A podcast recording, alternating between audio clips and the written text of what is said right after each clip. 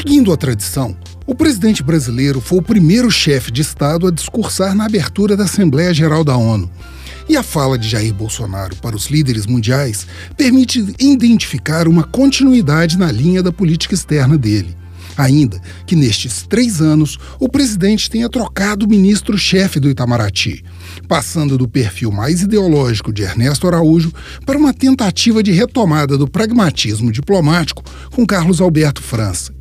O discurso deste ano basicamente repetiu as ideias apresentadas nos dois anos anteriores.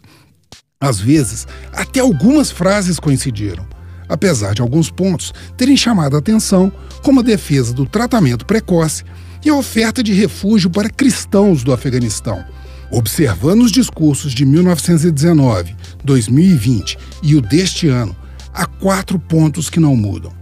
a abordagem da Amazônia e da questão indígena a partir do aspecto agrícola e econômico, a agenda de privatização como forma de inserção no mercado internacional,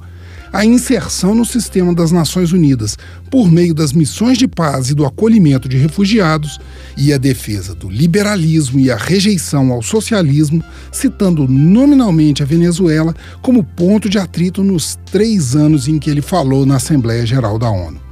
Esses quatro pontos da política externa, contudo, são subordinados à política e ao público domésticos, para o qual foram dirigidos os três discursos do presidente brasileiro na ONU. Apesar da redução do viés ideológico, há uma continuidade da afirmação de valores conservadores, como família tradicional, religião cristã e liberdade individual. Fora das polêmicas, um ponto a ser destacado é a retomada da defesa de um assento permanente no Conselho de Segurança da ONU,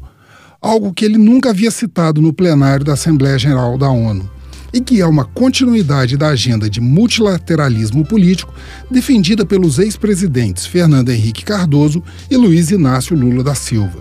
No ano passado, o governo brasileiro havia reiterado seu pedido junto às Nações Unidas, mas dentro de um grupo que incluía também Alemanha, Japão, Índia, e o tema permanecia em banho-maria até a eleição do Brasil para ocupar um dos assentos temporários no Conselho de Segurança a partir do ano que vem. Contudo, talvez apenas por este último ponto da segurança coletiva, no geral, a política externa do atual governo diverge radicalmente das orientações traçadas pelo secretário-geral da ONU, Antônio Guterres. Na abertura da Assembleia deste ano, Guterres afirmou que o mundo está à beira do abismo e insiste em caminhar na direção errada.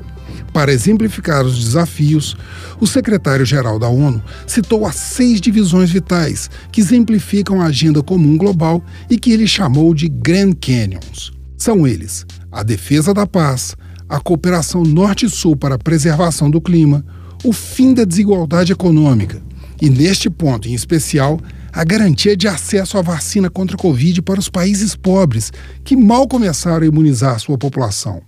Além disso, há os outros canyons, que são a desigualdade de oportunidade entre homens e mulheres, a falta de acesso à internet, bem como os riscos à privacidade de dados e, por fim, a defesa da nova geração, para que 1 bilhão e 800 milhões de jovens tenham acesso à educação, emprego e, principalmente, voz nas decisões políticas. Frederico Duboc, para o Super N.